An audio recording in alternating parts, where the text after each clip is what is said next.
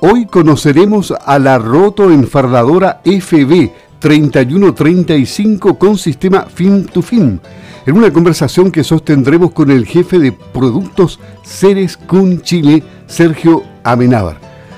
Hola Sergio, ¿cómo estás? Destaquemos el perfil de la empresa antes de conocer a fondo la rotoenfardadora FB 3135 con sistema fin to fin. ¿Cómo estás? Buenos días. Hola Luis, buenos días.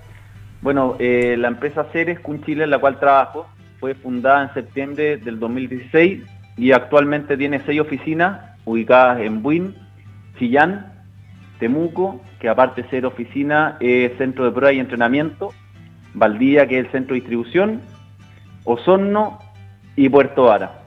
Eh, hoy trabajamos aproximadamente 50 personas y somos importadores de maquinaria agrícola de tres marcas, eh, la primera es Kuhn, que es una marca francesa con amplia gama de implementos, muy conocida en el sur de Chile. También importamos la marca Rauch, que es una empresa alemana especialista en fertilización. Y también la marca Trimble, una empresa que es de Estados Unidos y es eh, líder en GPS y agricultura de precisión. Perfecto, me parece muy bien. Hablemos ahora de la rotoenfardadora FB 3135 Film to Film. ¿Qué es una máquina Film to Film? Mira, como para ponerlo en contexto, eh, una máquina convencional usa para el atado del fardo malla y luego se envuelve en plástico. Este plástico también se puede denominar film. Eh, una máquina film to film eh, se puede ocupar tanto plástico en el atado como en la envoltura. Mira, o sea, eh, hay unas muy parecidas, ¿eh? como las que veía en algunas videos y fotos yo. Sí, existen varias eh, marcas y versiones de, este tipo de máquina, pero nuestra máquina tiene algunas ventajas, que es que ocupa el mismo insumo tanto en el atado como en el envolturo, en el envoltorio, ¿ya? Entonces el, agricultor no tiene que comprar dos insumos diferentes como es en otro equipo que tienen eh, un film diferente tanto en la parte de adelante como en la parte de atrás. ¿Esta es una, es una tecnología nueva? Eh, no, existe hace varios tiempos en Europa. Eh, en Chile se está trayendo hace algunas temporadas con, con buenos resultados, pero ha costado un poco la implementación porque la máquina es un poquito más costosa que la máquina convencional pero la gente que la ha comprado está bastante contenta con los, con los ¿cómo se llama? Con los resultados que, ha tenido en su operación. ¿Y, qué ventajas tiene el bolo cubierto solamente con plástico?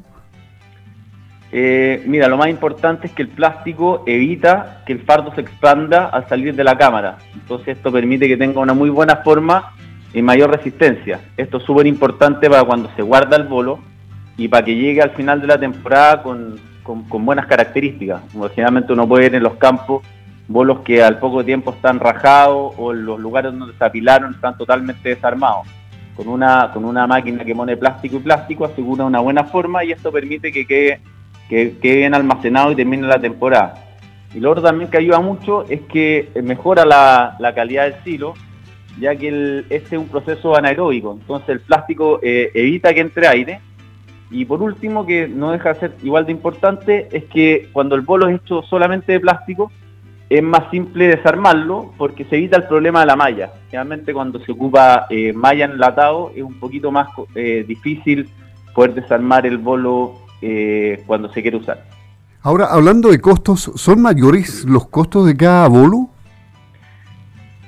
Sí, los costos son mayores, pero una de las gracias que tiene la máquina es que permite hacer distintas combinaciones. Eh, no olvidemos que se puede seguir utilizando la malla si uno quiere en el atado. Entonces, eh, si yo quiero o ocupo a lo mejor un material de peor calidad, eh, podría solamente envolverlo con malla y darle algunas vueltas en el envoltorio.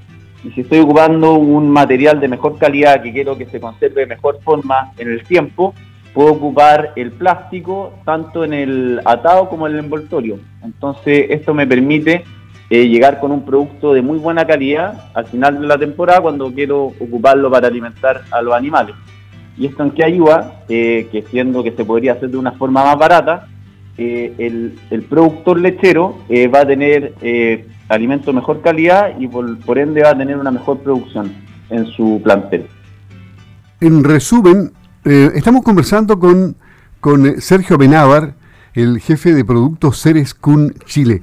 En resumen, la empresa recomienda este tipo de roto enfervadora, la FB 3135 fin to fin. Han habido buenos comentarios, buena recepción, ha funcionado todo bien. Así es, como les dije anteriormente, lo importante es que la calidad del material, la calidad del silo mejora y puede conservarse mayor cantidad de tiempo. Es súper importante para el productor lechero para contar con un buen alimento cuando lo necesite. Finalmente, la despedida invita a los futuros clientes o a los clientes de Ceres Kun Chile para que se pongan en contacto, diles dónde, de tal forma de que eh, puedan convencerse definitivamente de que hay que comprarla. Sí, miren, como les comenté anteriormente, tenemos varias oficinas en Chile, así que busquen la que está eh, más cercana a su ciudad, a su campo. Y nada, como dice Luis, acercarse, preguntar. Esta es una tecnología que se ocupa bastante en Europa y tiene muy buenos resultados. Eh, se ha implementado en Chile, a lo mejor de una forma un poco más lenta de la que esperábamos, pero sin duda vale la pena, así que todos invitados a, a comunicarse con la gente, con los encargados comerciales de nuestras oficinas para aclarar dudas y y nada, pues, eh, a lo mejor comprar esta máquina y, ver su ventaja. Ya pues, Sergio, resérvame una roto enfermadora, la voy a buscar en la tarde. ¿eh? ya, pues Luis. Que esté muy bien. Y gracias a todos los que están escuchando Radio Sago. Ok, que tenga un buen día. Chao. Hasta luego.